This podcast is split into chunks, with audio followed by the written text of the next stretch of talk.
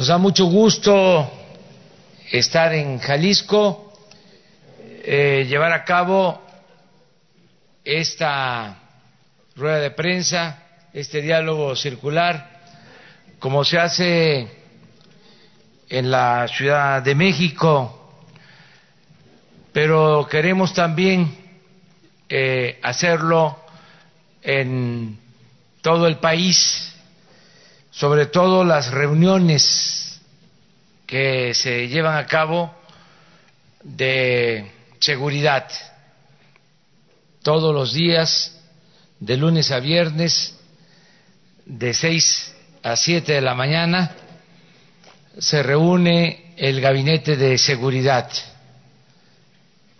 Nos eh, congregamos para recibir información de lo que sucede en el país en las últimas 24 horas.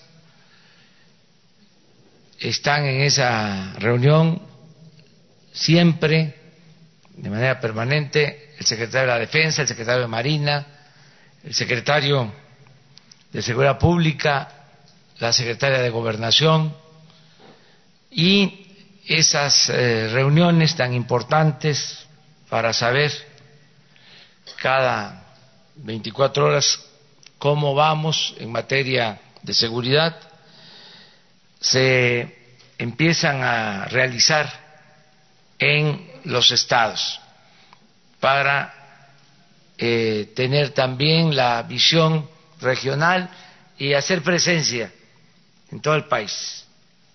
México es todo nuestro territorio, todas las entidades federativas.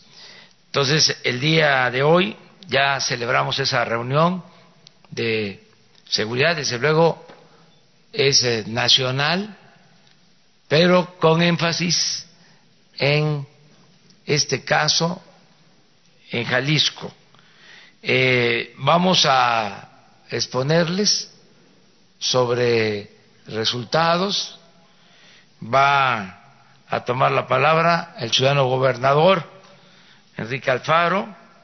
Va también a exponer el general secretario de la Defensa, Luis Crescencio Sandoval González. Y al final ya abrimos, como siempre, la sesión de preguntas y respuestas para lo nacional y para lo que tiene que ver con Jalisco. Entonces, le damos la palabra al ciudadano gobernador de Jalisco.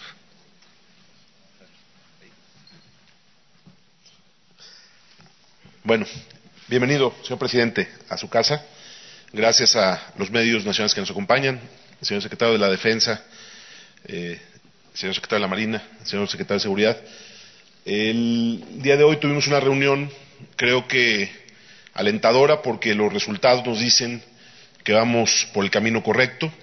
Pudimos eh, cruzar ya la información y presentarle al presidente de la República eh, los datos que tenemos ya en el Sistema Nacional de Seguridad, que nos permiten confirmar que la estrategia que se diseñó en conjunto en la mesa de coordinación estatal empieza a dar ya sus primeros resultados. En la primera etapa, como lo hemos venido informando, señor presidente, a los medios de comunicación, la estrategia que se diseñó fue fundamentalmente para la contención y la estabilización del escenario en materia de seguridad de nuestro Estado.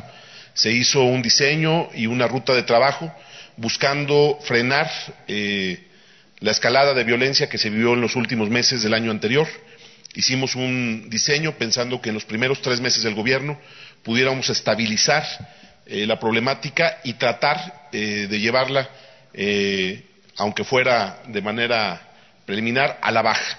Lo que puedo decir el día de hoy es que conforme a los números que tenemos ya del Sistema Nacional de Seguridad, todos los delitos patrimoniales, los que afectan directamente al ciudadano, como un primer indicador de la violencia, están a la baja en Jalisco ya con una tendencia eh, clara, con un ritmo no tan acelerado como quisiéramos, pero también entendemos, como lo ha expresado el presidente, las limitantes estructurales y sobre todo el que estamos por echar a andar la gran apuesta de este país con la Guardia Nacional, que seguramente marcará un antes y un después en la estrategia de seguridad. Sin embargo, lo que podemos decir es que tanto en el número de delitos del fuero común por mes como en el promedio diario, la tendencia a la baja es clara y es ya una constante eh, a nivel estatal. Particularmente en el área metropolitana, los avances eh, son un poco más marcados.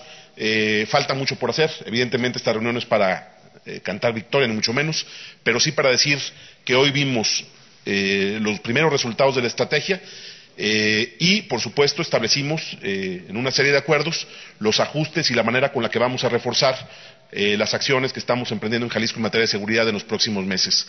Hablamos de muchos temas, hablamos de cómo vamos a cerrar ya junto con el gobierno federal un acuerdo para consolidar el modelo metropolitano que ha sido una de las apuestas importantes en Jalisco desde hace años y que hoy tiene que entrar ya en una nueva etapa. Ese eh, ejercicio creo que en los próximos días va a dar buenos resultados. Hablamos de cómo reforzar en algunas regiones en las que todavía tenemos problemas. Con la Marina platicamos también sobre la manera de reforzar eh, la presencia y el trabajo en Puerto Vallarta. En fin, creo que fue una reunión productiva y sobre todo pudimos al, final, eh, el general secretario de la Defensa dará los datos y la información, corroborar que en el otro indicador, eh, en materia de violencia, es decir, por un lado, la violencia que afecta directamente a las personas con los delitos del fuero común, pero por otro lado, en lo que tiene que ver con homicidios, los avances también son muy importantes. El general dará los números y los detalles. Lo que yo puedo decir es que eh, hoy en la reunión eh, se afinaron cuestiones importantes y que creo que estamos, presidente, en la ruta correcta. Yo sé que falta mucho por hacer, creo que hay plena conciencia de que estamos lejos de estar en los niveles eh, de eh, seguridad que queremos darle a todos los calicienses y a nivel nacional a todos los mexicanos, pero el trabajo se está haciendo, se está haciendo bien y contra lo que a lo mejor fueron los pronósticos al inicio,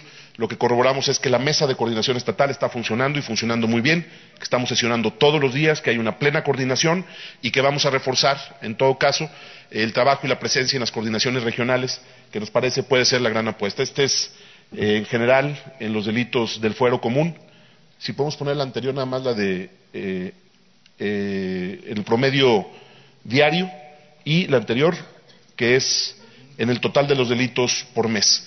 Es una línea a la baja, tenue, todavía a la bajada, pero a la baja. Y para como pintaban las cosas, creo que el hecho de ya haber logrado iniciar este censo es importante. Ahora viene una nueva etapa que inicia a partir del mes de abril, que vamos a ir recalibrando con el secretario Durazo, con los secretarios de la Defensa y la Marina. Esperamos, presidente, que esta tendencia pueda no solo consolidarse, sino acentuarse eh, para que al final del año los resultados sean mucho más, contundentes. Creo que es el propósito que compartimos y la reunión del día de hoy con la presencia del presidente de México creo que fortalece eh, eh, nuestro trabajo y la estrategia y, por supuesto, también nos hace comprometernos aún más, presidente, a entregarle mejores resultados. Gracias a todos.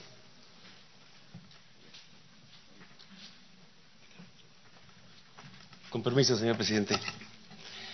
Bien, por parte eh, de lo que el gobierno federal ha desarrollado en la estrategia para atender la problemática de la seguridad pública, eh, se identificó, por favor, la, la primera lámina, se identificó que en lo que es el estado de Jalisco, algunas problemáticas, primeramente, ustedes pueden observar aquí en la lámina la presencia de organizaciones eh, delictivas, un trasiego importante de droga, una producción y venta de drogas sintéticas, una población flotante, una descomposición de tejido social, agresiones a autoridades. En esta parte eh, eh, de nuestro México hay una actividad delincuencial importante que ha llevado a tener algunas agresiones, tanto autoridades civiles como autoridades militares y navales.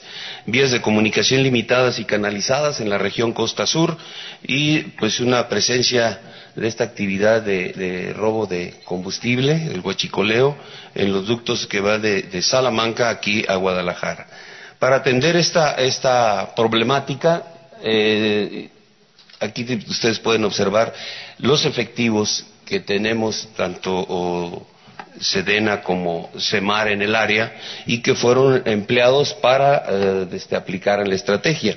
Ahí el resumen que tenemos son 7.500 hombres, eh, y están eh, pues eh, conjugados en una región militar, una región naval, dos zonas militares, una base aérea, una estación aérea, nueve unidades operativas, eh, la zona naval, la unidad naval y quince coordinaciones regionales. Y adicionalmente a, este estado se proporcionan dos unidades operativas en refuerzo y una compañía de fuerzas especiales para complementar la estrategia. Eh, ya una vez que tenemos tuvimos estos efectivos, la siguiente, eh, y atendiendo a la estrategia de seguridad, pues, eh, se integraron ocho coordinaciones regionales para trabajar en, ellas. Ocho de las quince que debe de tener el Estado, pero en este primer año de las 266 coordinaciones regionales se están eh, integrando 150 y de esas 150 aquí en el estado son ocho.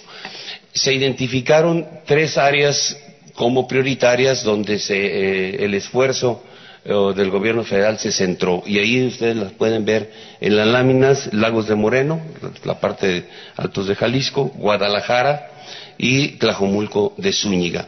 En estas tres eh, coordinaciones se está realizando un esfuerzo extra.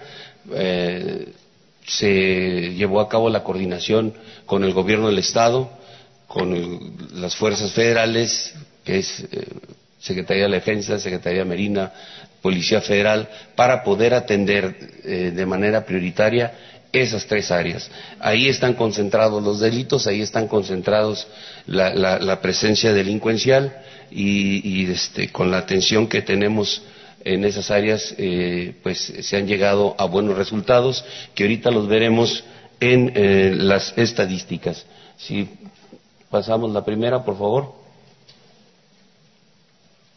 La, estadística, no, las federales. Aquí tenemos Guadalajara. Ustedes pueden observar, eh, aquí este, tenemos una disminución eh, importante del 27.5% en, en los delitos que se presentan en el área. La que sigue, por favor.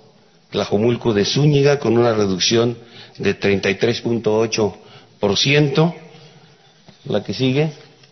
En Tonalá tenemos el 34.7% menos de incidencia delictiva. En Zapopan, la que sigue, por favor. Zapopan, también una reducción de un 44.7%. La que sigue, por favor. La zona metropolitana de, Guadalajara, también eh, tenemos un, índice a la baja de menos 35.5%. La que sigue, por favor. adelante.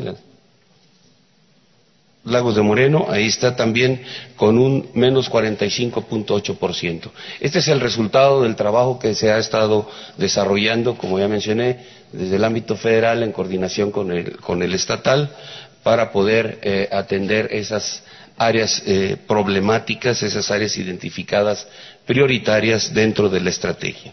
Eh, la, percepción ciudadana que hemos nosotros identificado, si la pueden poner ahí en, la lámina, por favor.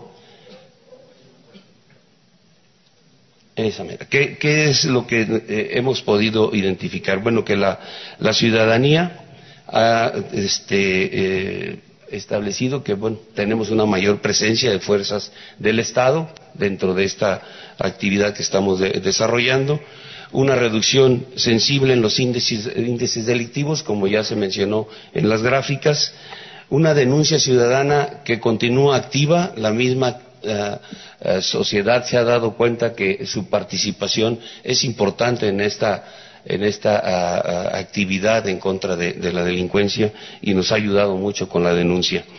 Una actividad económica en la capital del estado que se ve incrementada, un flujo de turistas internacionales en la costa del estado, una credibilidad y confianza en las instituciones y mejores condiciones para la entrega de los programas sociales dentro del gobierno federal. Y como conclusión, pues eh, continuaremos realizando el esfuerzo interinstitucional para lograr reducir más los índices delictivos y poder desarrollar con, eficacia la tarea que nos han asignado. Un, tema adicional, ya desde fuera de, esta actividad de la seguridad, eh, hacemos la, que sigue, por favor, tenemos una actividad que se va a desarrollar en la base aérea de Santa Lucía, que es eh, la, este, Feria Aeroespacial 2019 y que quisiéramos aprovechar ahorita el momento para hacer la invitación eh, a, participar en esta feria. Esta actividad se va a desarrollar el día 24 de abril de, este, de este, año. Eh, va a ser aquí, como ya mencioné, en la base aérea de Santa Lucía, en el Estado de México.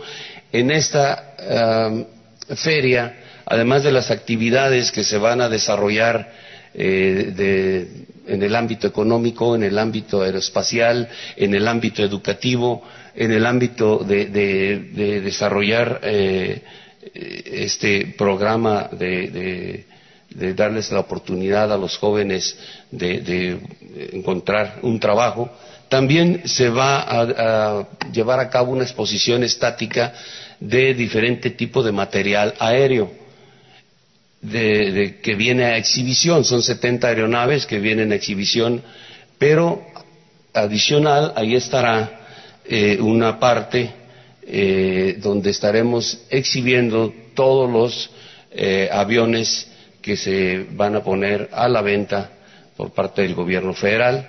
Eh, se van a poder o van a estar en la exhibición, van a poder observar la gente que, que esté interesada en esto, ahí va a poder comprobar las, las, características de los aviones y los estados de uso de los mismos y habrá personal que dará la información eh, eh, sobre cada avión en particular de quienes se interesen. Ahí ustedes pueden ver el croquis de la exposición estática y en la parte achurada que está a, su lado, al lado izquierdo de la pantalla, ahí estará la, exposición de este material aéreo que se pondrá eh, en venta. Muchas gracias. Bueno, pues en general esa es la información. Yo destaco eh, tres cosas. Primero, que hay muy buen trabajo de coordinación con el gobierno de Jalisco y también con los gobiernos municipales de eh, la zona metropolitana y de todo el estado. Lo segundo que es importante eh, subrayar, aunque ya se ha dicho, es de que se está trabajando de manera coordinada para enfrentar el grave problema de la inseguridad y de la violencia. No hay dispersión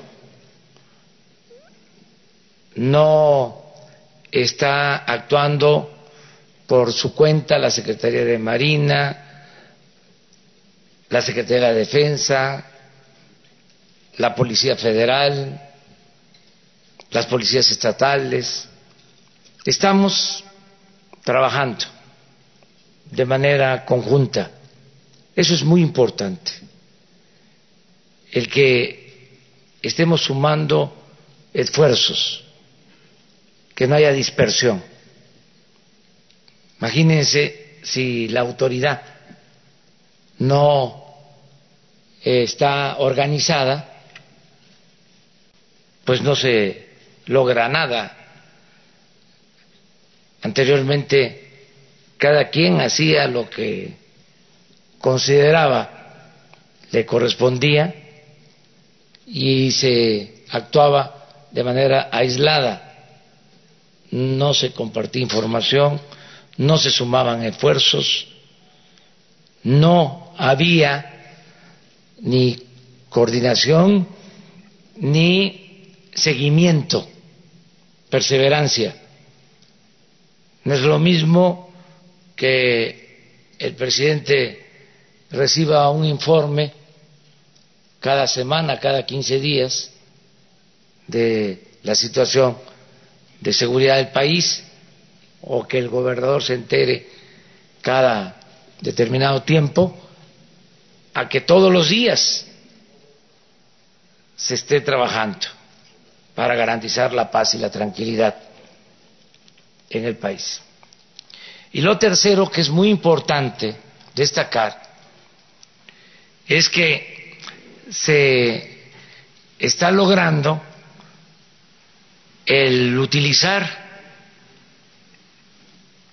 todos los eh, recursos, el unir esfuerzos, voluntades, el unir instituciones para atender el problema de la inseguridad pública. Porque el ejército y la marina no podían ocuparse de tareas de seguridad pública. El marco constitucional, el marco legal, se los impedía y solo se contaba con la Policía Federal que eh, a nivel nacional eh, dispone de 10.000 efectivos y con las policías estatales y con las policías municipales. Ahora, con la reforma constitucional, se puede disponer de los 220 mil elementos de las Fuerzas Armadas, del ejército en particular, y de los 40 mil elementos de la Marina. Es un cambio trascendente, muy importante,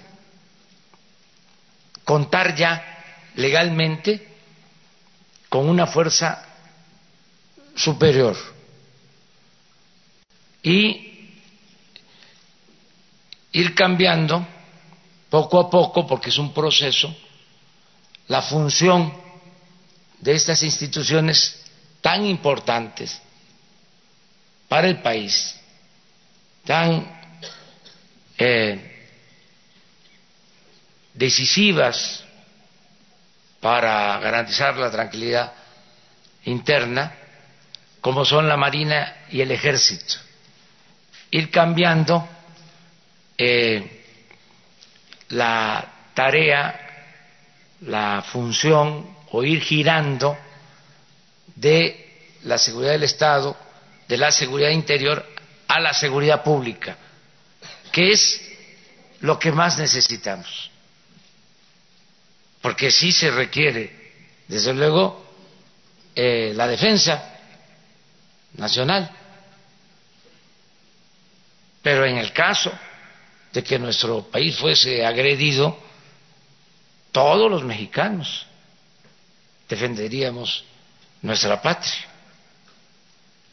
Tendríamos que participar en la defensa nacional como ha sido siempre en la historia. Pero ahora, en estos nuevos tiempos, lo que más nos eh, llama a actuar es la necesidad de garantizar la seguridad pública. Esa es la prioridad. Y pasaba de que para este propósito no había marco legal suficiente, adecuado, y por lo mismo estábamos atados, limitados, no podíamos utilizar, repito, una institución tan importante como el ejército, con su profesionalismo, con sus elementos con su disciplina, con su experiencia, eh, por eh, falta de un ajuste o de una reforma constitucional. Entonces, ya teniendo esta reforma, ya eh, podemos, como lo estamos haciendo, constituir la Guardia Nacional, sumando eh, a la Policía Militar, a la Policía Naval, a la Policía Federal, distribuyendo a todos los elementos de estas corporaciones en el territorio en 266 coordinaciones, como aquí se mencionó, vamos eh, a iniciar con 150, porque además de los elementos que ya están a disposición, que legalmente pueden hacer labores de seguridad pública de conformidad con la Constitución, además de eso, de todas formas vamos a requerir más elementos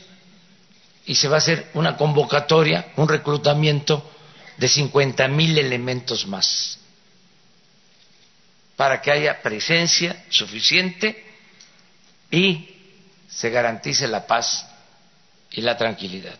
Esto es importante que se sepa, que se conozca.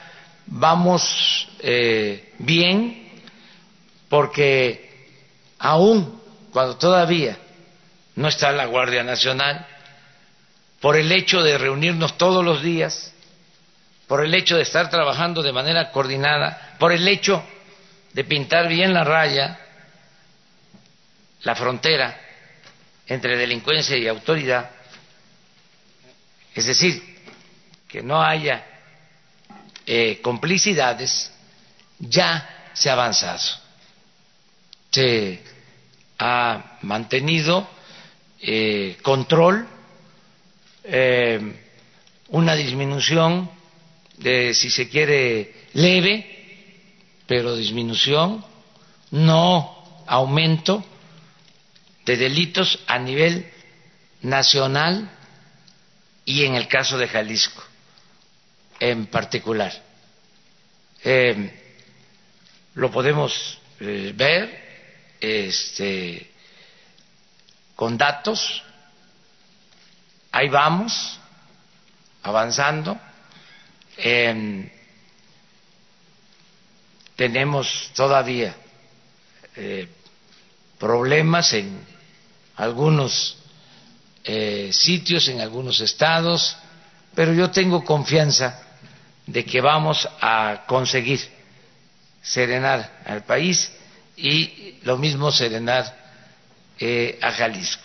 Termino nada más diciéndoles, recordando, subrayando, de que la base de esta estrategia, esto a pesar de que eh, trabajáramos coordinados, de que estuviésemos todos los días atendiendo el asunto, el problema, a pesar de más elementos, no serviría del todo si no partiéramos de una base, de un elemento que es fundamental, que es la clave, atender las causas que originan la inseguridad y la violencia.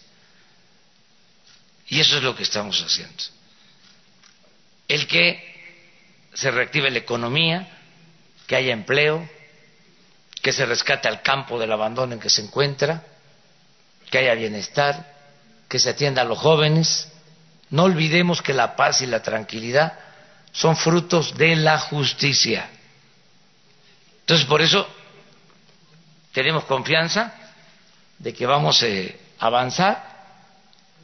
Eh, esto es importante en lo nacional. Hay tres eh, delitos que reflejan lo que realmente sucede, porque hay muchos delitos que se cometen que no se denuncian, hay cifra negra, pero homicidio y robo de vehículo, eh, por lo general, se tiene toda la información. A veces se eh, maquillaban estos datos, pero al final se descubre. Porque en el caso de homicidios, pues hay que abrir una carpeta de investigación, se tienen los elementos. Entonces, por eso eh, hemos tomado para medir lo que está pasando, homicidios, robo de vehículo, a ver si tienen la lámina,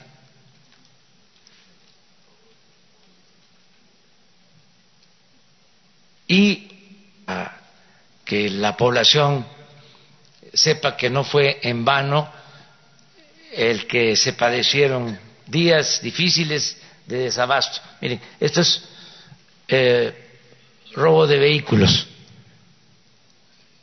¿Por qué el robo de vehículos sí eh, se, se denuncia? Porque al que le roban un vehículo tiene un seguro o eh, siempre se procura denunciarlo para que no se use el vehículo para cometer otro ilícito y se culpe eh, al propietario.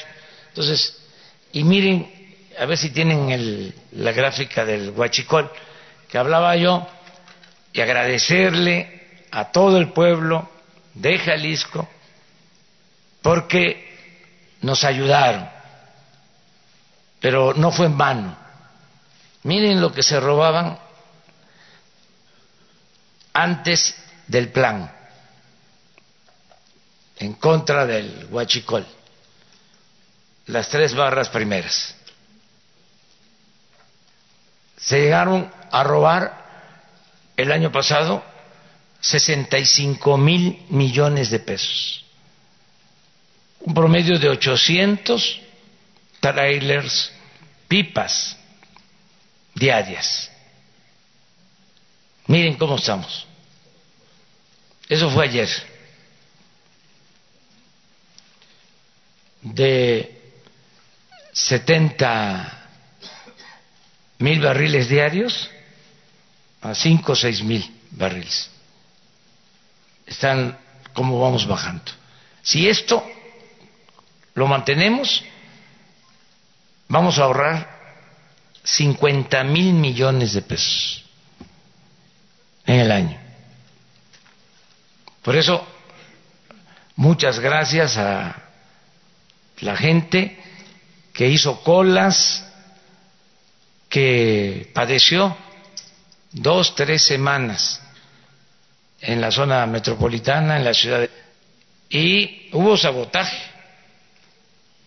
Nos eh, pinchaban, eh, nos destruían los ductos para dejarnos sin abasto, pensando que no íbamos a aguantar. Y con el apoyo de la gente eh, los vencimos. Este es un ejemplo de que con el apoyo del pueblo se puede acabar con la corrupción. Que no haya guachicol ni arriba ni abajo y ese es el propósito, acabar por completo con la corrupción. Bueno, ahora sí. Adelante. Si les parece, eh, podemos cerrar sobre el tema y abrimos en lo general. Si hay preguntas sobre el tema. Sobre el tema. A ver, empezamos a la izquierda. Por lo que veo, eh, están eh, sentados, sí. Entonces vamos uno y uno. Sí. Adelante. Cualquiera. Los dos. Pero te va a tocar después. Buenos días, presidente. Eh, sobre el tema de seguridad, preguntarle, se reunió hace un par de días con el presidente de la CNDH, quien le, nos dijo que le sugirió que el mando fuera civil. Eh, si considera usted esta posibilidad o definitivamente sería un militar ya sea en retiro o en activo. Y preguntarle también en cuanto a seguridad, eh, hubo un coche bomba en Guerrero, ¿qué información tienen al respecto? Gracias.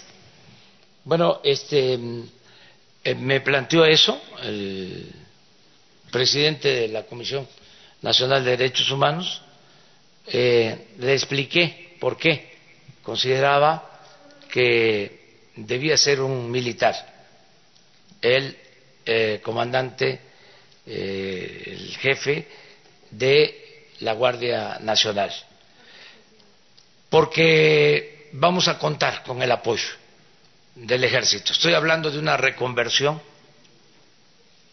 en el ejército y necesitamos eh, un elemento de eh, esta institución, además con experiencia, con eh, disciplina, con rectitud, con honestidad, con profesionalismo. Y ya lo tenemos, vamos a dar a conocer ya los mandos de la Guardia Nacional. Acuérdense que se tiene que conformar un Estado mayor em, que lo integra em, la Policía Federal, la Secretaría de Marina, la Secretaría de la Defensa y el eh, comandante eh, de la Guardia Nacional. Eh, la semana próxima ya vamos a dar a conocer este, a los integrantes del Estado Mayor y al comandante. Se dijo que se iba a llamar a algunos eh, y militares en retiro justamente para algunos mandos. ¿Qué respuesta han tenido? Es que está abierta la posibilidad. Vamos a requerir de muchos elementos. Les hablo de eh, 50 mil elementos más para poder cubrir las 236 eh, coordinaciones territoriales. Y esto requiere de tropa eh, o de policías militares o eh, elementos de la Guardia Nacional, pero también de oficiales, de gente experimentada para coordinar acciones. Entonces, en eso estamos. Quiero, para subrayar eh, sobre un tema muy interesante. Eh, la Guardia Nacional eh, va a pasar por un proceso de formación, un proceso previo de capacitación en dos temas que son fundamentales. derechos humanos y uso moderado, regulado de la fuerza. En eso consiste la reconversión. Muy bien. ¿Qué más preguntaste? Eh, lo del coche bomba en sí, Guerrero. No pasó a mayores. Este, se tiene toda la información. Es un asunto Em, vinculado más con una organización regional, local, pero no pasó a mayores, eh, afortunadamente.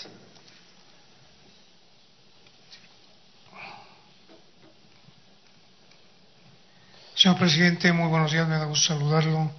Alejandro de la Peña, de, director general de En Contexto, Sin Mordaza, Canal 58. Yo quisiera preguntarle, señor presidente, eh, si ya se ganó realmente las vencidas a las bandas del Huachicol. Con mucho respeto, ya hay detenidos al respecto, y hay consignados.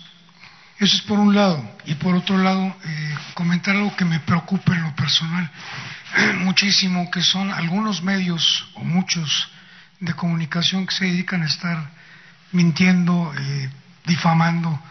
Y más, yo diario me autoflaquelo y escucho un noticiero que empieza a las diez y media, donde un señor, para que lo referirlo, le dice otro, remátala, quién sabe qué.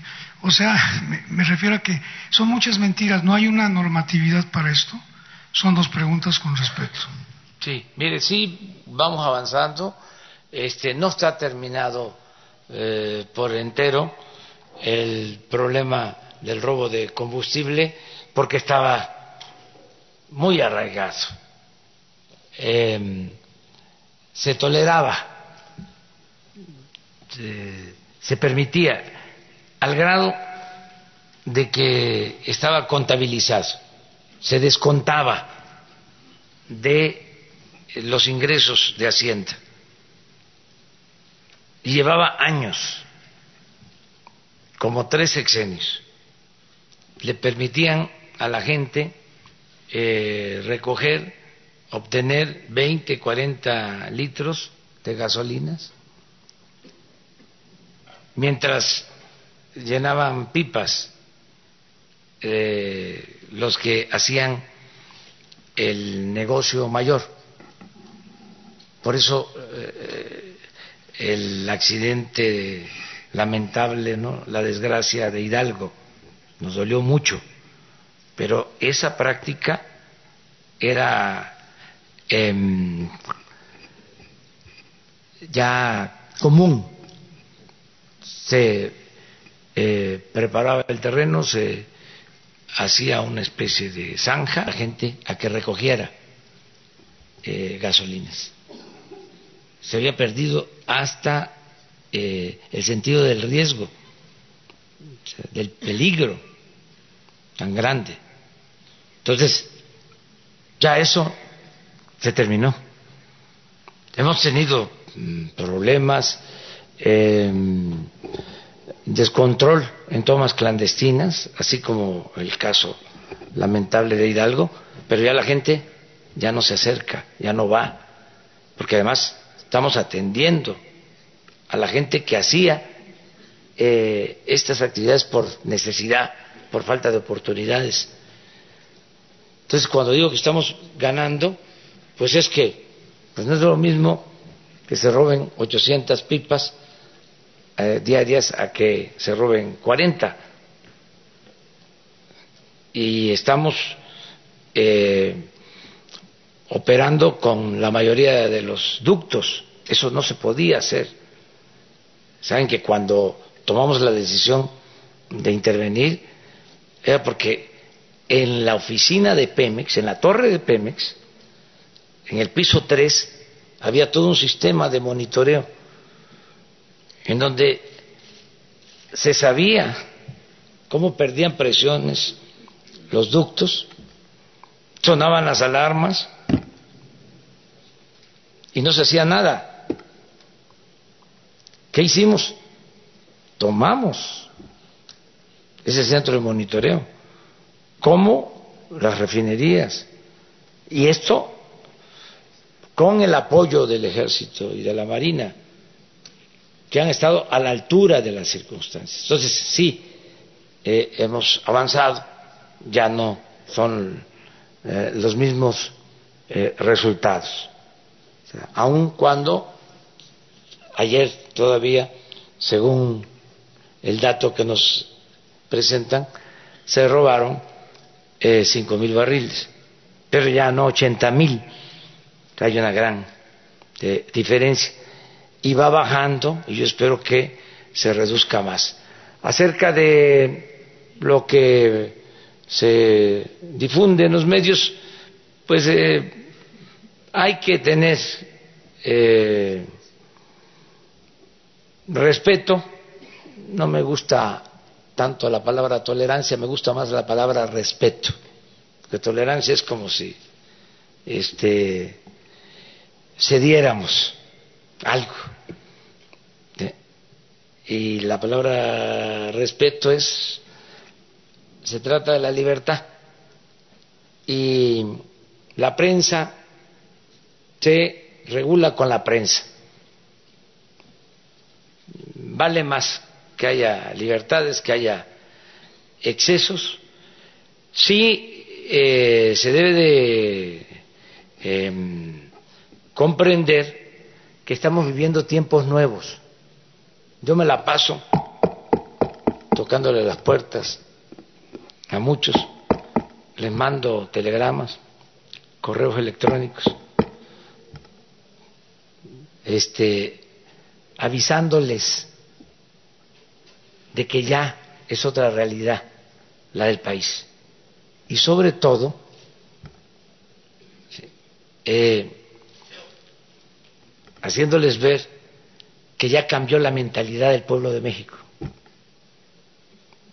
que no se puede eh, engañar a la gente, manipular al pueblo. Entonces, el que no actúa con objetividad, con profesionalismo, el que no dice la verdad, se afecta él mismo y afecta al medio. ahora lo que eh, vale, como dicen los jóvenes o como se dice en general, coloquialmente, lo que rifa es la verdad. Ya esas campañas eh, en contra de servidores públicos, eh, aquello que pasaba de que, ah, no me atiendes, en el sentido amplio de la palabra,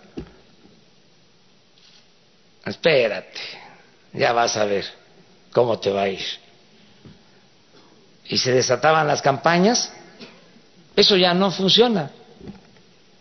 Ahora hay más información, la prensa y los medios convencionales están más abiertos, son más profesionales y existen las benditas redes sociales. Entonces, cuando hay algo, puede ser una eminencia, un premio Nobel, el que emita un juicio, pero si no eh, tiene rigor, si no tiene apego a la verdad, si es tendencioso, ahí vienen las redes sociales a ponerlo en su lugar, en su sitio. Eso es un cambio extraordinario que se está viviendo en el país.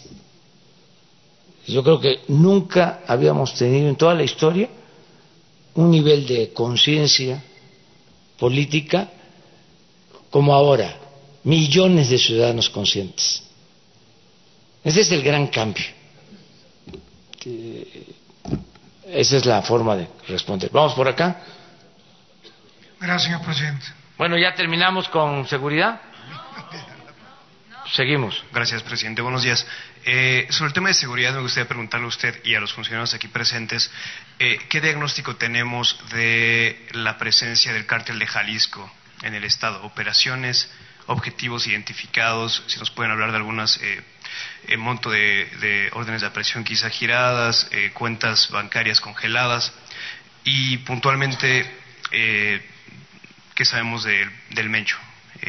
No sé si gusten responder primero esta pregunta y paso a la siguiente o la planteo una vez. ¿De una vez? Este es para usted, presidente. en cuanto a la iniciativa que presenta eh, la bancada de Morena en el Senado para reformar la integración de la Corte, eh, ¿cuál es la...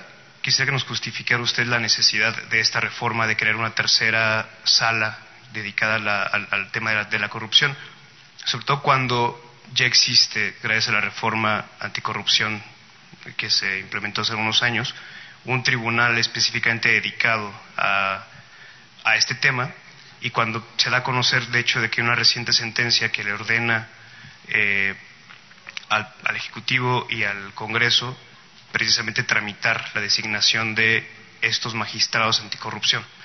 Eh, ¿Va usted a atender esta sentencia?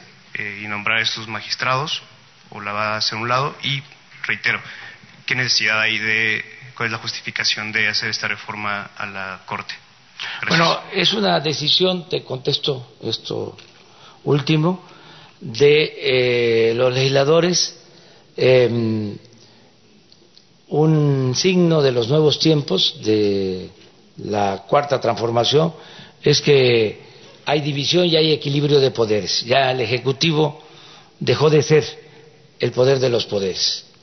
Hace poco, hace dos días, nos rechazaron las ternas para la CRE, el Senado. Nunca había sucedido de que le rechazaran ternas al presidente. Por eso me dio mucho gusto, porque quiere decir que hay cambios, se están dando cambios. Al mismo tiempo hay cooperación y hay comunicación. Ayer me reuní con el presidente de la Suprema Corte de Justicia eh, con respecto a la autonomía de los poderes. Acerca de lo que me planteas es un asunto del eh, Poder Legislativo. Mi opinión respetuosa es de que ya no necesitamos más aparatos. Lo que se requiere es mantener la voluntad de no permitir la corrupción,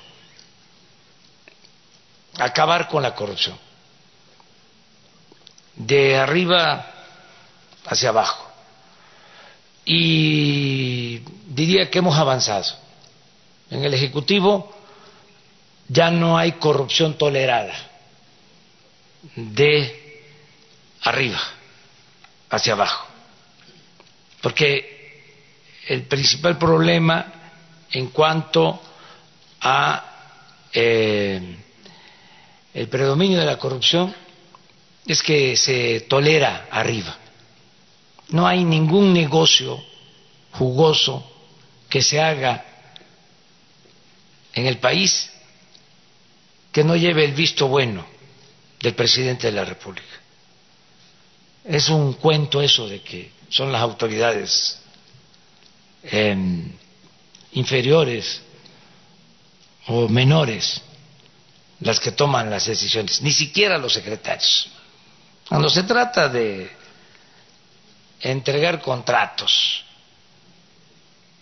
para la construcción de gasoductos, contratos leoninos, pues tiene que consultarse al presidente. Ni modo que lo va a hacer eh, sin consulta el director de la Comisión Federal de Electricidad o el secretario o la secretaria de Energía. Pero había esa creencia, ¿no?, de que el presidente no se enteraba. Pues no, ¿no? Si el presidente lo autoriza, este, hay corrupción. Entonces, eso ya no existe. Ese es un avance. Y tengo eh, la información de que el presidente de la Suprema Corte es un hombre honesto. Y eso va a ayudar mucho. también para que de arriba hacia abajo se limpie el Poder Judicial. Tengo confianza en eso. De modo que eh, mi opinión es que ya no se necesita más burocracia porque se simuló durante mucho tiempo, se crearon eh, organismos, lo hemos dicho muchas veces, que el Instituto de la Transparencia, que eh, la Fiscalía Anticorrupción, y predominó la corrupción y predominó eh, la opacidad durante todo el periodo neoliberal. Entonces, no es un asunto solo de leyes. Si el problema de México fuese de leyes, no habría problema. El problema es que no se cumple con la ley. Es la impunidad. O son las dos cosas. ¿Cómo se explican ustedes? Están hablando de nuevas eh, instituciones, nuevos organismos. Instituto de, de la transparencia, la, anticorrupción, y resulta que no se consideraba delito grave la corrupción.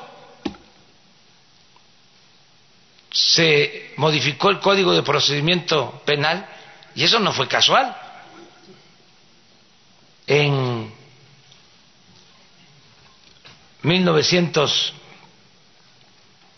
94, el 10 de enero, y se quitó como delito grave la corrupción. ¿Desde cuándo? Desde el 94 a la fecha, que no es delito grave la corrupción, que fue el periodo en que más creció la corrupción.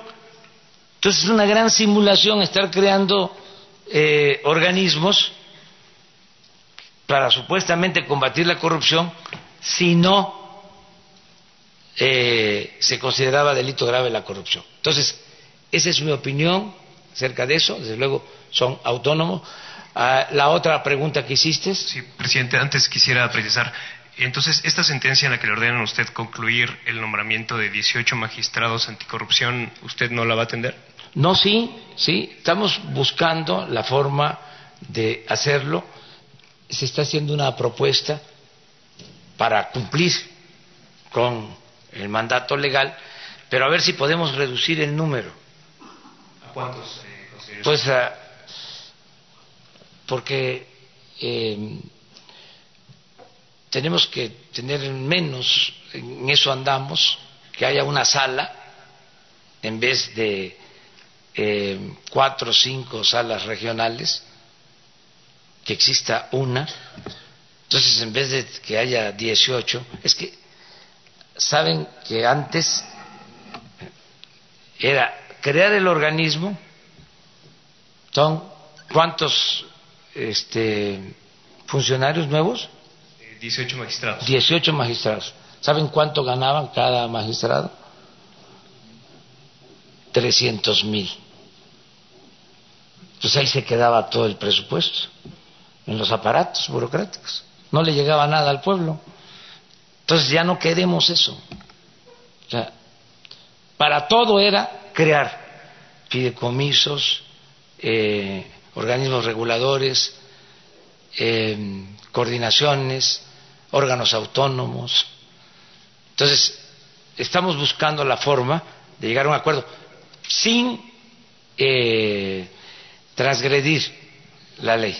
Entonces, no desaparecería el Tribunal Anticorrupción, sino funcionarían al mismo tiempo el Tribunal Anticorrupción y esta nueva sala. Sí podría ser, pero eh, a ver si podemos lograrlo que eh, cueste menos.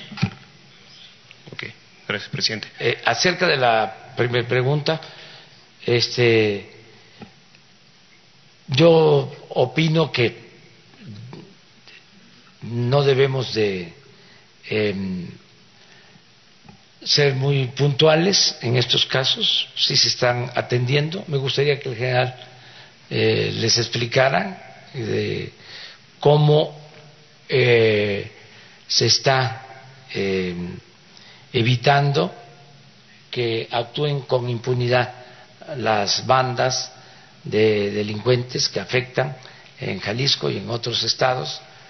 Eh, hablábamos de los homicidios, eh, está probado que donde hay más presencia de estas bandas es donde tenemos más problemas de violencia. Eh, por ejemplo, ayer mm, se nos aumentó el número de homicidios a más de 80, antier eh, estuvo como 60, 65, ayer más de 80 en el país, subió, pero si lo vemos se concentra en ciertos estados donde están las bandas. Ayer, a pesar de que subió a más de 80, hoy estaba yo viendo, observando, en 15 estados no hubo homicidios. O sea, no perdió la vida nadie. Eh, en 15, a pesar de que, eh, ¿por qué no ponen el, dato? Eh, para esto también para ir, el de ayer, lo que vimos en la mañana. esto también para ir entre todos identificando que la existencia de bandas es lo que genera más este, homicidios.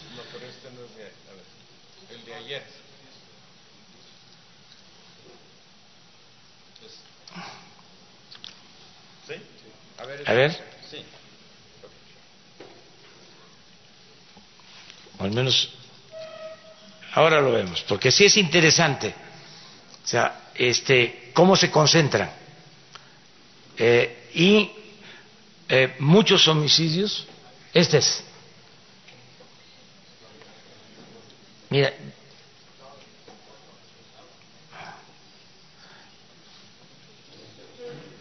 Mire cómo en pocos estados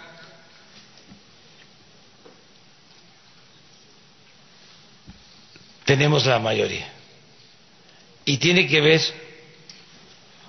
por ejemplo, el caso de Baja California, el Estado de México,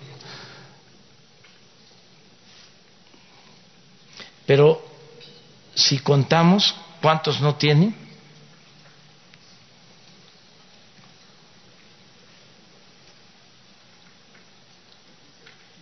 quince. El homicidio está muy relacionado con enfrentamientos de la delincuencia. Eh, a ver, general.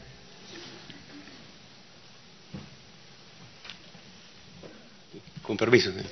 Bien, eh, una vez identificado desde las áreas donde se presentan este, este, estos delitos, la estrategia que se ha eh, implementado es incrementar la, presencia, incrementar efectivos en las áreas.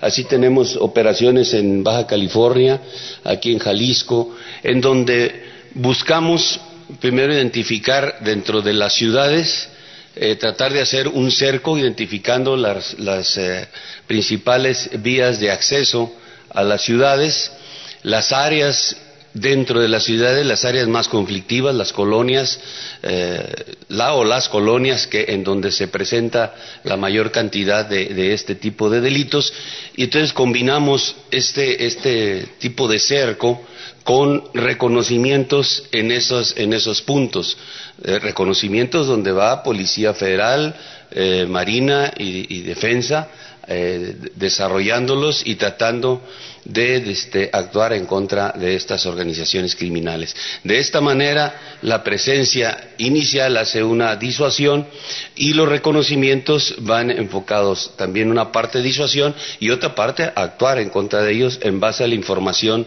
que se tiene de esas áreas conflictivas. De esta manera vamos cubriendo esas áreas prioritarias que dentro del gabinete de seguridad se han ido identificando o dentro de la evolución de, pues del diario actuar de la sociedad vamos nosotros notando que va haciendo un incremento por la presencia de grupos delictivos en las áreas. Esta es la estrategia que seguimos para este, atender esta parte. Gracias. Pero, general, disculpe, sobre el cártel de Jalisco, puntualmente, eh, ¿qué información nos puede nos pueda eh, no, no, no, no, nos enfocamos a actuar de una manera con el cártel eh, de Jalisco o con, algún otro. No, lo que interesa es eh, darle la seguridad a la sociedad. Ese es el, objetivo primordial, que la sociedad tenga esa seguridad, garantizarle la seguridad pública, garantizar que, no sufra del embate de la delincuencia. Y la estrategia es similar, no importa el, el, cártel en el cual estemos o contra quien estemos operando. Repito, lo principal es la seguridad de la ciudadanía. Pero yo, quiero andar, ahondar sobre eso, que es em, un cambio importante y lo contestó muy bien el general. O sea, eh, no se trata ya de operativos, como era la eh, costumbre operativos contra un cártel en particular. Nos interesa la seguridad pública. Ese es el cambio. No había elementos para garantizar la seguridad de la gente, de los ciudadanos.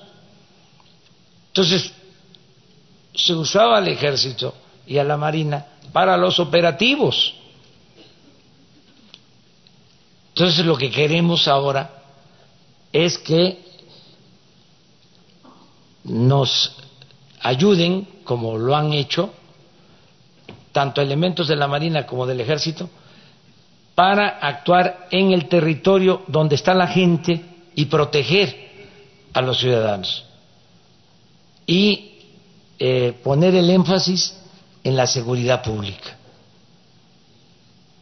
Eso es eh, algo eh, muy importante. Y lo otro es que no haya distinción, que no haya vinculación de la autoridad con la delincuencia, que no se tolere, que no se permita eh, a ningún grupo. Y que se atienda lo que es la seguridad y lo preventivo,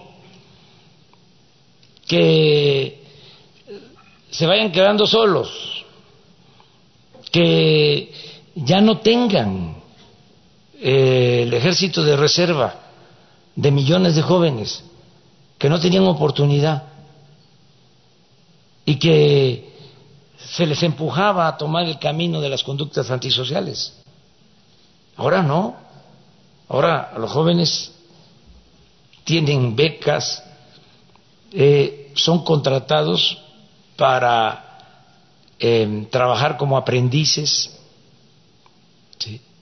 eh, con todos los programas de bienestar eh, van a haber condiciones mejores para que nadie se vea obligado a eh, tomar el camino de las conductas antisociales, que ya no sean enganchados los jóvenes, que no sigan siendo enganchados para formar parte de la delincuencia.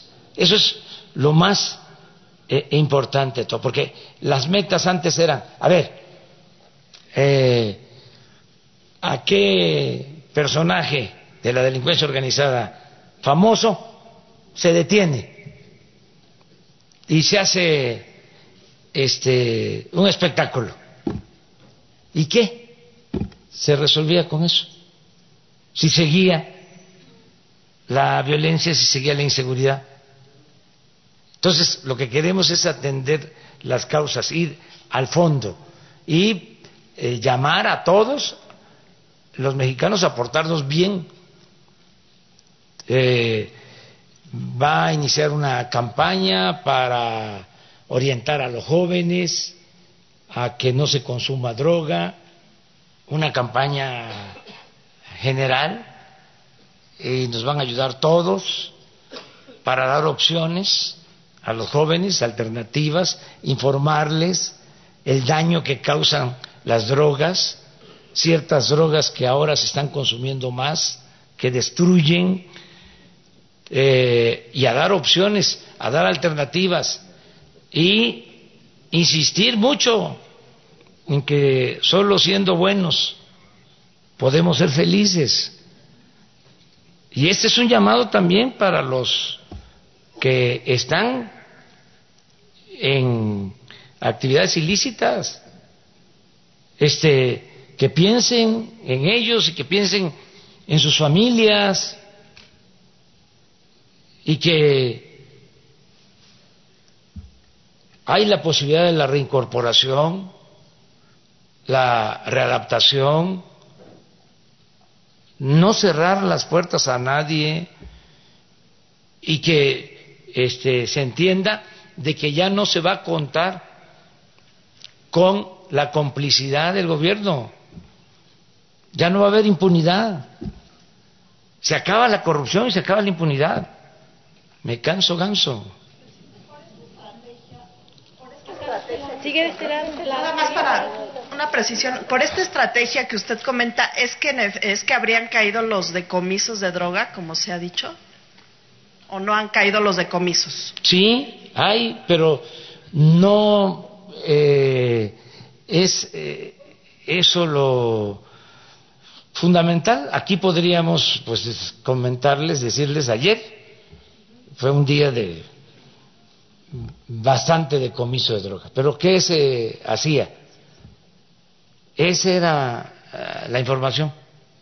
¿Cuánto se decomisó? Ahora no. Ahora lo que nos importa es ver este, si hubieron homicidios, no hubieron homicidios, dónde hubieron homicidios, cómo estuvo el robo de vehículos, cómo estuvo el robo a casa, habitación, cómo estuvo el robo a transporte. Eh, em, de los que pierden la vida, cuántos hombres, cuántas mujeres, que em, haya seguridad. es otra concepción. Pero sí podríamos ¿eh? decirles que ayer se decomisaron eh, em,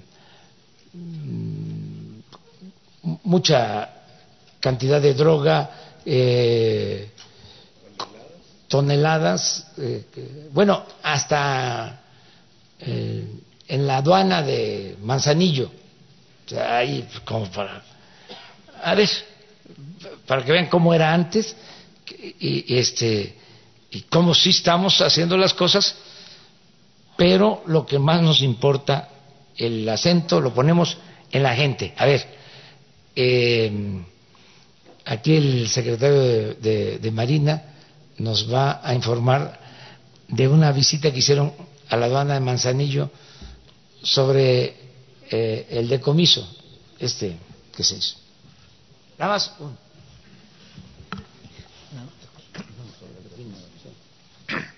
Buenos días. El día de antier hicimos una visita a, la, a las instalaciones del puerto de Manzanillo y sin necesidad de, de hacer una visita de campo, nos concretamos a información. Eh, se hizo un decomiso unos días antes sobre el pepino de mar.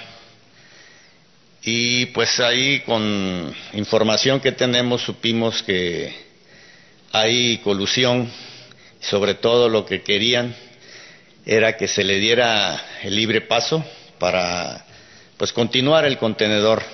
Afortunadamente, gracias a, a lo que se tiene, a la tecnología que se tiene, se impidió que se llevara a cabo esa colusión y hoy en día ya se está viendo el trámite para judicializar a los responsables.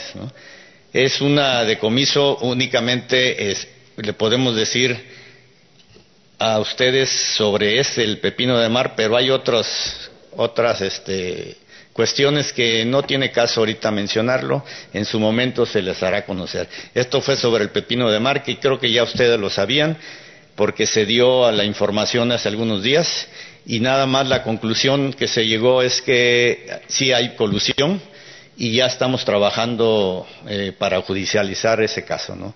Esa es la información que les podemos dar. Gracias.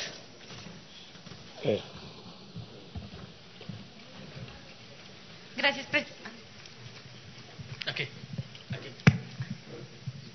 Gracias, presidente. Marta Hernández, de NTR.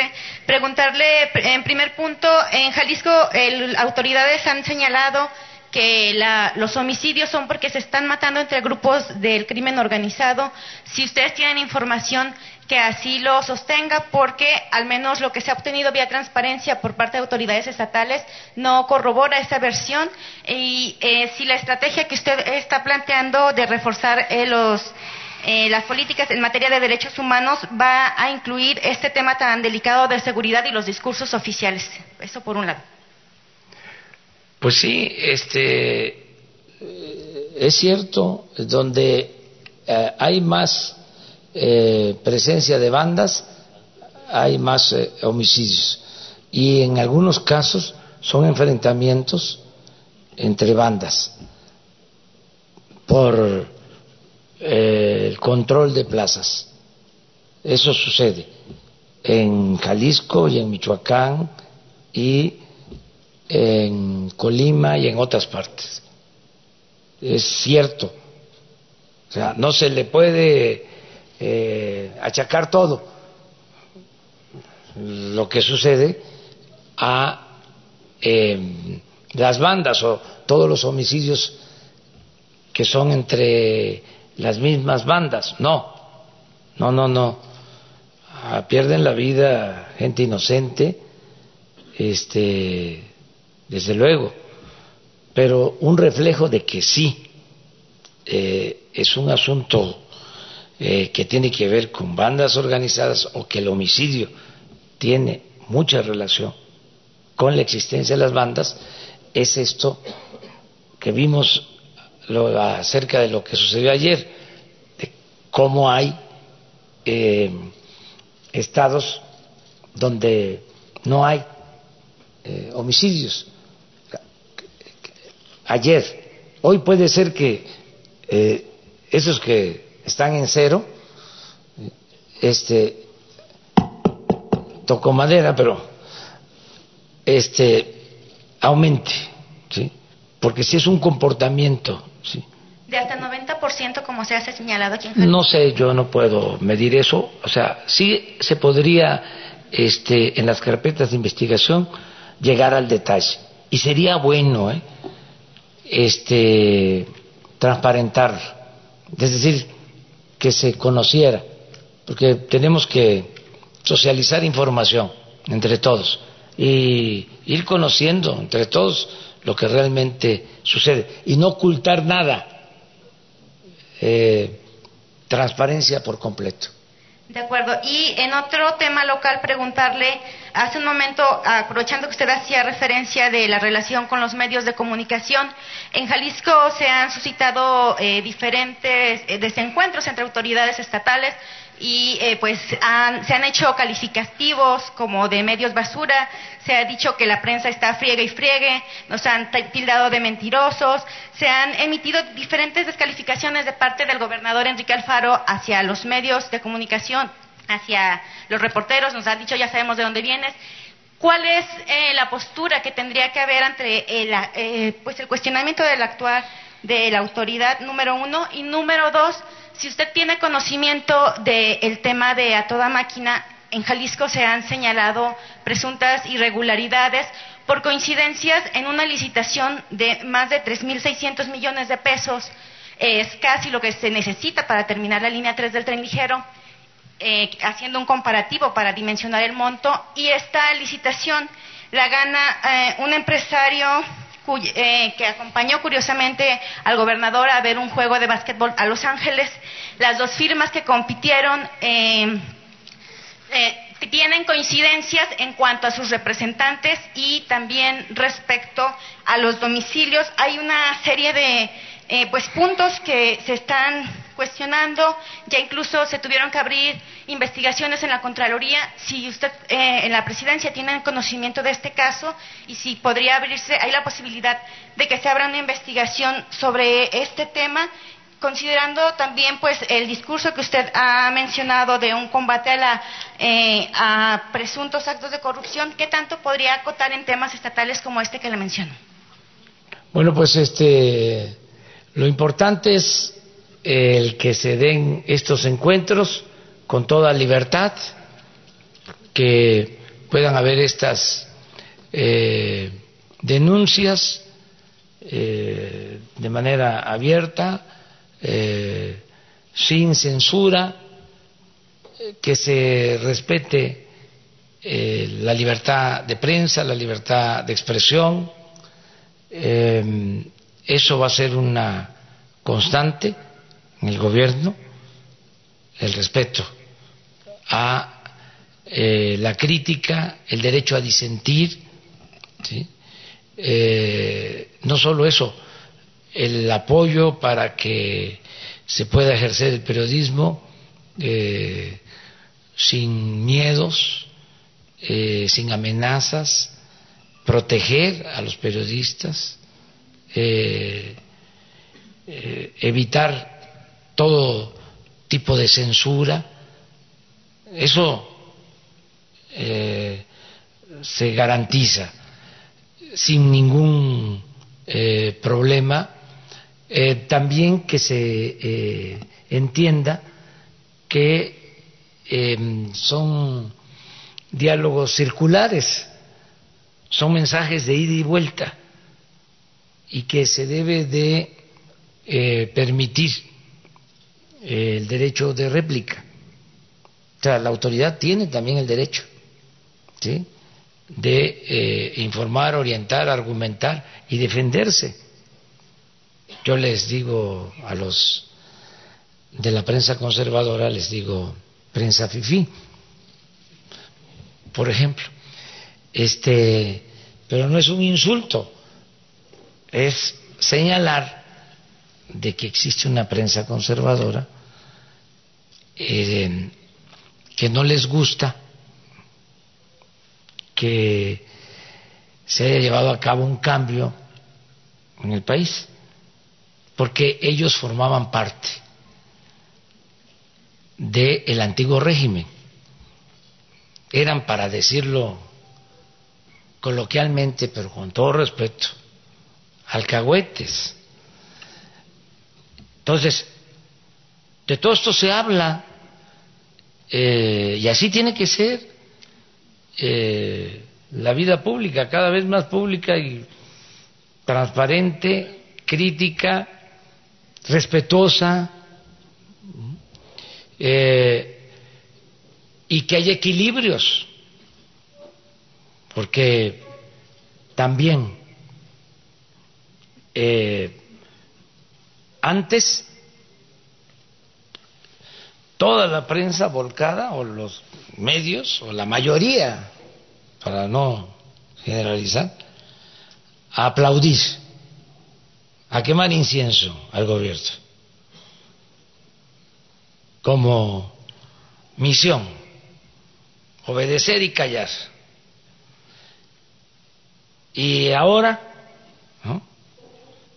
pues lo que se tiene que buscar es que sea eh, una prensa, un medios equilibrados, objetivos, y hablaba yo de eh, el valor de la verdad, que eso es lo más importante, apego a la, a la verdad. Y en el caso de Jalisco, en particular, mi opinión es que tienen un buen gobernador. Ya ven que yo siempre digo lo que pienso y este respeto pues otros puntos de vista, pero yo creo que se tiene un buen gobernador en Jalisco. Y ya no me meto a más. De lo que le pregunté del programa Toda Máquina tiene conocimiento. No, pero estoy seguro que eh, todo eso eh, tiene una explicación y se va a informar en su momento. Este, y si hay alguna duda, creo que se va a aclarar. Ese es mi punto de vista. Una más. Él quedó pendiente, de, lleva una semana levantando la mano. A ver.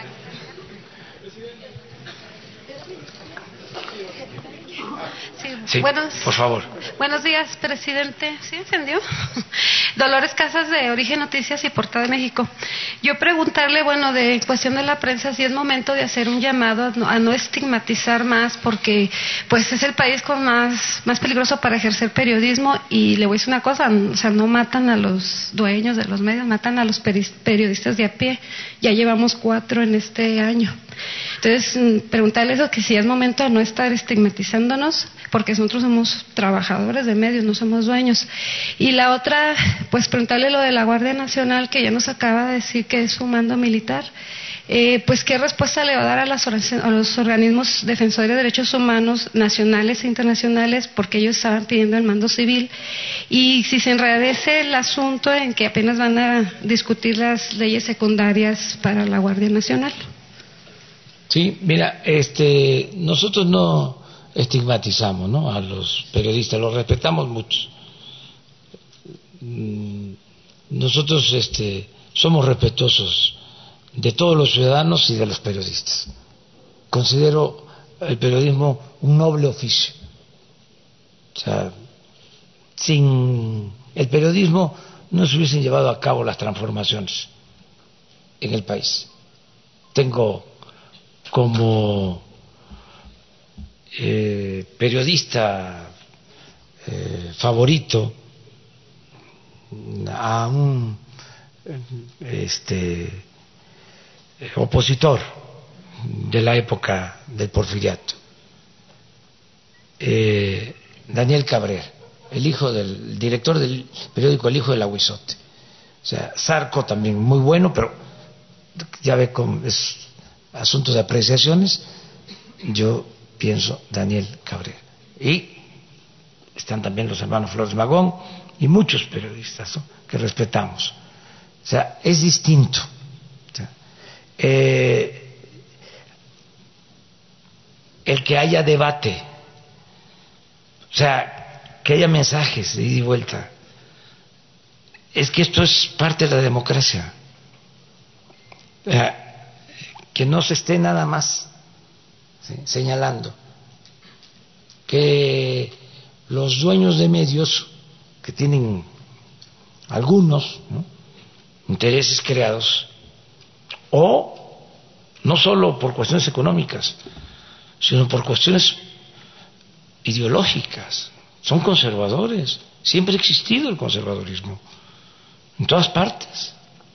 Entonces son las dos grandes corrientes de pensamiento en México y en el mundo. El pensamiento conservador el pensamiento liberal. Y entonces una de las características del conservadurismo es la hipocresía, esa es su doctrina verdadera. Entonces, aparentan ser liberales, aparentan ser independientes, aparentan ser libres, objetivos, profesionales, y no, no, no, no, no. Entonces, ese debate es muy bueno. Lo de prensa FIFI ya lo he explicado en otras ocasiones. Es la prensa que enfrentó al apóstol de la democracia, Francisco y Madero. Hay algo que nunca le perdonaron los porfiristas,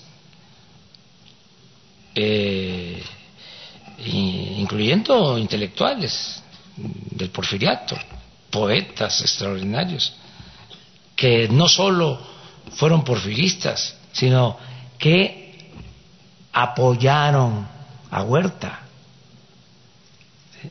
Hay una cosa que nunca le perdonaron los porfiristas a Gustavo Madero. Cuando triunfa eh, Francisco Madero, se desata la crítica de los periodistas, como pocas veces, insultos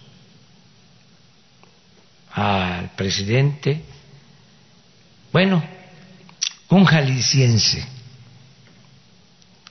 extraordinario, un gran pintor, José Clemente Orozco, era porfirista todo se volvió revolucionario, extraordinario, como artista y como revolucionario. Bueno, llegó a publicar una caricatura en donde ponía a Porfirio como gigante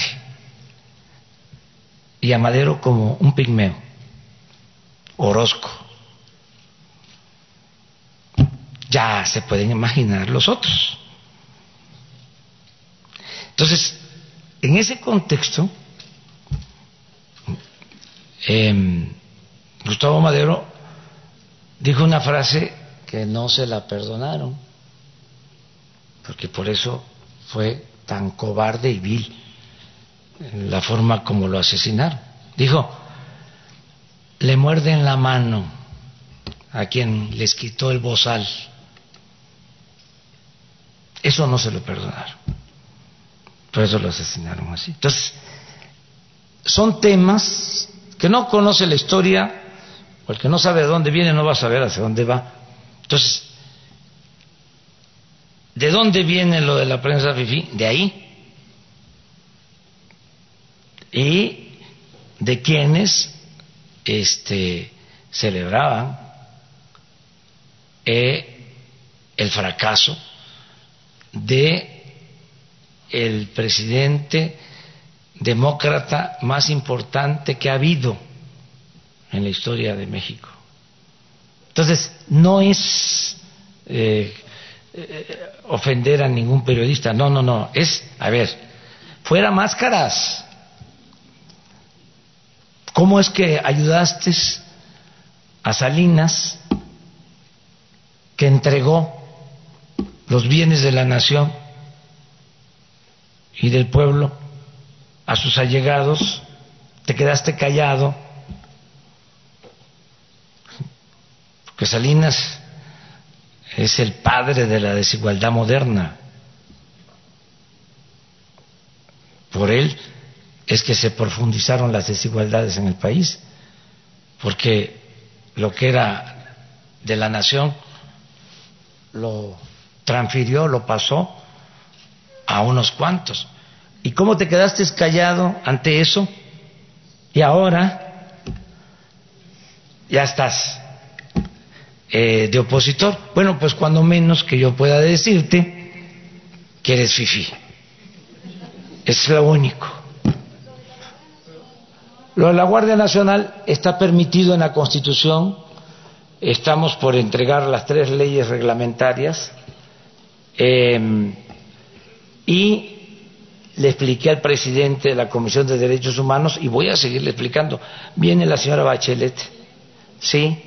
Viene la señora Bachelet, le voy a explicar el por qué necesitamos del el apoyo del ejército. Nada más quiero también que quede claro que el presidente de México es al mismo tiempo comandante supremo de las Fuerzas Armadas y yo nunca voy a dar la orden al ejército, a la marina, a ninguna corporación de que se reprima al pueblo de México. O sea,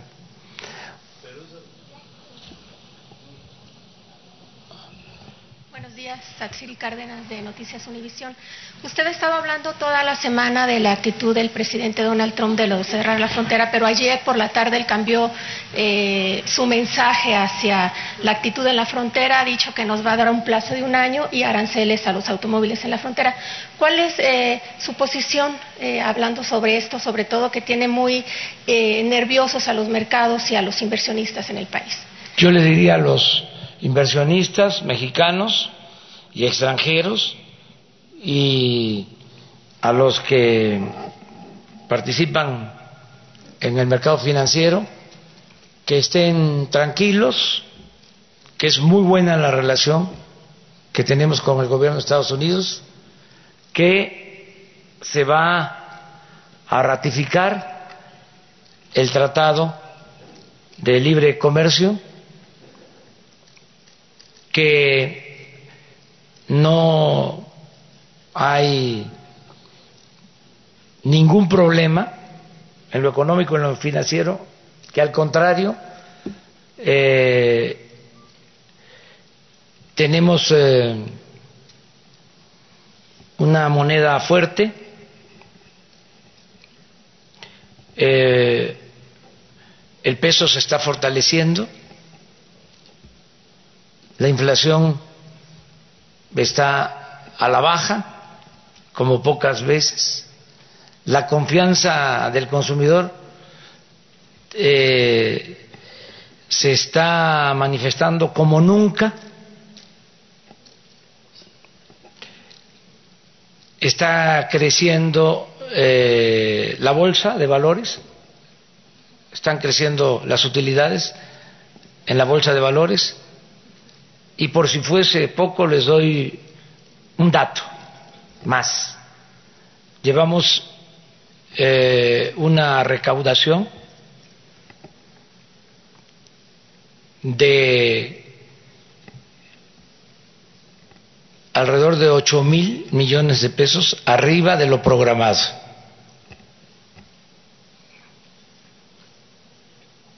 En los primeros tres meses, ocho mil y estamos como 20 mil millones arriba de lo que obtuvieron en el mismo periodo en la administración pasada.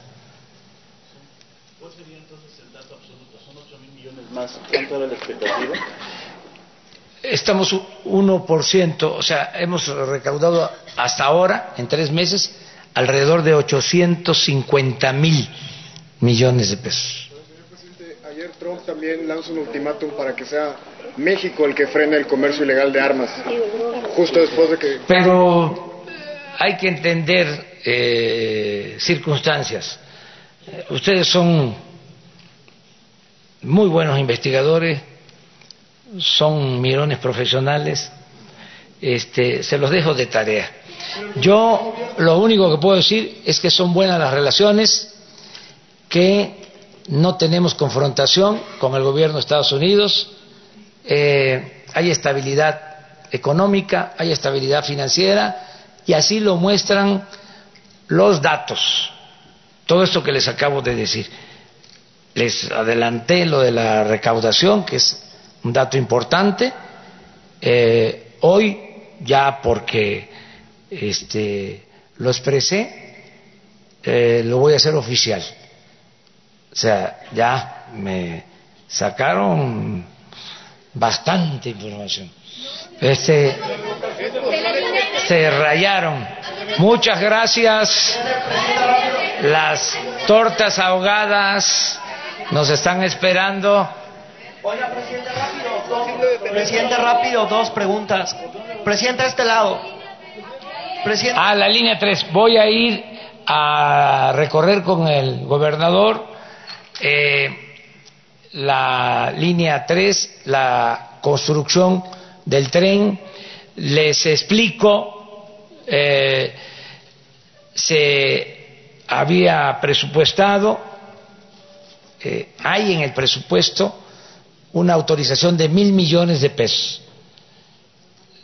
El gobernador me informó que con eso no se terminaba de construir eh, el metro, que eh, se había causado eh, se habían causado muchas molestias, que la gente ya estaba harta de la ineficiencia porque contrataron primero a empresas irresponsables, ahora tengo entendido que la empresa es de Jalisco y es una empresa eh, responsable eh, o que merece el beneficio de la duda, eh, porque si es una empresa seria, según me dicen. Bueno, ¿qué se acordó? Terminar el metro eh, en diciembre de este año le pedí al secretario de comunicaciones eh, el ingeniero Jiménez Espriu que me entregara eh, un informe de cuánto se necesitaba para terminarlo en diciembre. Y tengo la tarjeta que me entregó ahí la tengo que se requerían 3.500 millones de pesos más. Hicimos todo un esfuerzo para conseguir esos 3.500 millones de pesos adicionales. En total va a costar la terminación 4.500 millones de pesos y existe el compromiso del secretario de Comunicaciones y Transporte de terminar el tren en diciembre. Y ustedes me van a ayudar, me van a apoyar para que se cumpla con este compromiso. Hoy voy a hacer una supervisión, voy a visitar con el gobernador esta obra. No sé exactamente, eh, si no les invitaron es porque se trata de una evaluación técnica. Este, no es que ustedes no sean especialistas en esta materia, es que eh, de esta forma eh, podemos eh, trabajar mejor. O sea, tampoco son ustedes un estorbo, de ninguna manera. Pero, este, Sara se, se ríe. Ayer te estabas riendo mucho, ¿eh? Ayer te estabas riendo muchísimo. Pero entonces, esa es la información y eh, vamos después en la tarde a un meeting a Zacapu, a Michoacán, vamos mañana a Uruapan y a Morelia y el domingo vamos a inaugurar el tianguis turístico de Acapulco. Ese es el fin de semana. Y me dio mucho gusto estar aquí con ustedes. Muchas gracias. Ah, vamos a terminar la línea 3, que es eh, algo que está pendiente, que ha sido un dolor de cabeza. Eh, vamos a resolver lo de la línea 3, es el compromiso. Y hay muchas otras obras eh, pendientes. El gobernador nos ha presentado todo un programa de obras de infraestructura que requiere Jalisco. Yo le digo a los ciudadanos de Jalisco que vamos a apoyar eh, y que tengan confianza porque eh, nos va a alcanzar el presupuesto. Nos va a alcanzar el presupuesto porque ya no va a permitirse la corrupción, que es el principal problema, la corrupción, cero corrupción, cero impunidad, y por eso se van a atender las demandas de la gente. Muchísimas gracias a todas, a todos ustedes.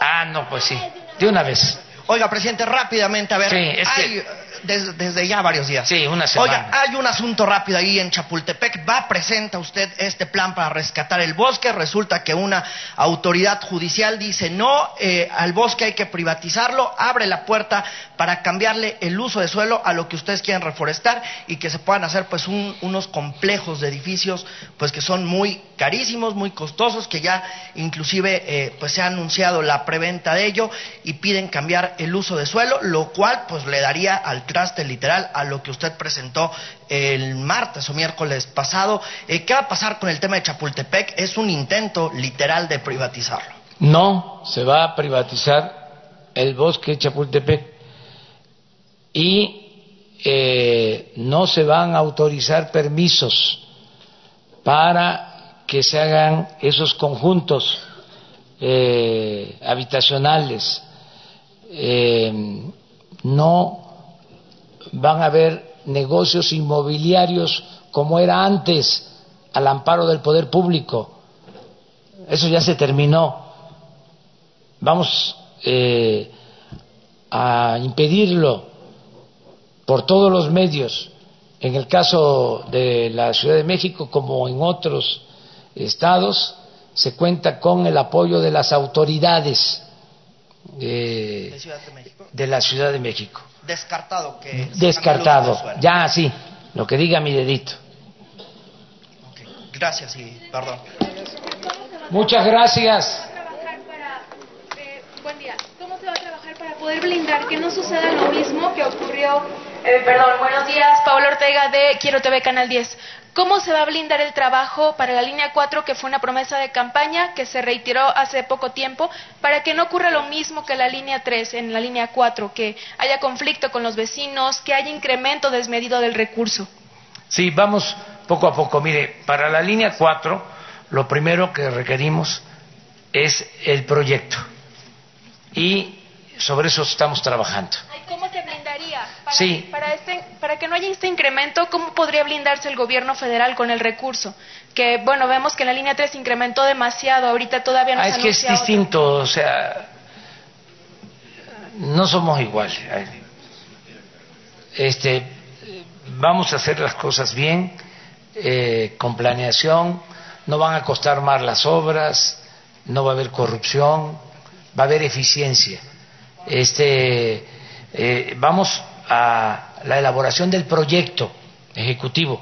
Además, se está viendo como eh, complementario el que se haga una especie de sí periférico este para el transporte de eh, sí el peribús esto va a ayudar mucho en la conexión para la línea 4, o sea, acorta el tramo del tren ¿sí? para llegar al, al, a la vía esta. ¿sí?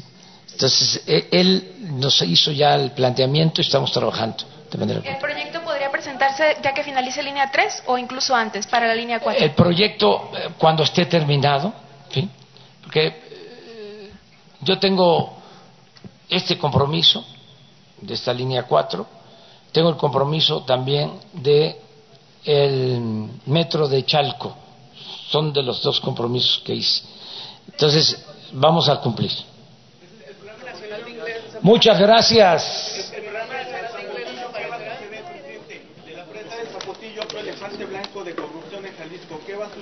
Se está viendo. No se este, ha resuelto, es un asunto, como ustedes saben, pendiente, eh, lo estamos tratando con el gobierno de Jalisco, con el gobierno de Guanajuato, desde luego con las comunidades, con la gente, eh, estamos valorando lo que se ha invertido, eh, inclusive para evitar cualquier eh, desgracia, porque ya eh, hay eh, una buena parte de la obra construida, eh, se van a dedicar recursos para evitar riesgos este año. Estamos trabajando en eso. muchos recursos y ya está en quiebra, ¿qué va a pasar con la inversión en la Todo eso lo estamos viendo. Miren, eh, dejaron un tiradero de obras inconclusas, un cochinero, pero no se trata aquí de decir, nos dejaron 80 hospitales sin concluir en el país, nos dejaron tantas presas inconclusas, nos dejaron tantos metros, trenes, una cosa terrible, pues imagínense si lo único que les importaba era el dinero, eh, el contrato, no era beneficiar a la gente, el gobierno no estaba hecho, organizado para beneficiar al pueblo, estaba hecho para facilitar el saqueo. Entonces, tenemos que eh, rescatar todo lo que se pueda, porque todo eso que se invirtió y que quedó inconcluso significó destinar dinero del presupuesto, que es dinero del pueblo. Entonces no es nada más decir, ahí se queda, no nos corresponde, no lo iniciamos nosotros, no es prioritario, no, lo tenemos que analizar para no derrochar, para no desperdiciar para actuar responsablemente. Por último, eh, ya va a empezar el periodo de vacaciones. ¿Qué va a suceder con la empresa de telepeaje que la, lo controla? ¿No empezó a operar el primero de abril como estaba previsto? ¿Se va a sancionar? ¿No se va a sancionar? Se está revisando también todo eso. Los expertos en salud, presidente. Muchísimas gracias. Muchas gracias. ¿El programa nacional de inglés es importante para México? Este, sí, importantísimo, todo no, hay que ayudar, hay que basificar a maestros, a médicos, pero hay que hacerlo poco a poco, en la medida de nuestras posibilidades, porque son miles los trabajadores al servicio del Estado que son contratados por honorarios o de manera eventual y poco a poco se les tiene que ir regularizando, pero es un proceso, ya vamos a estar informando sobre eso. Muchas gracias.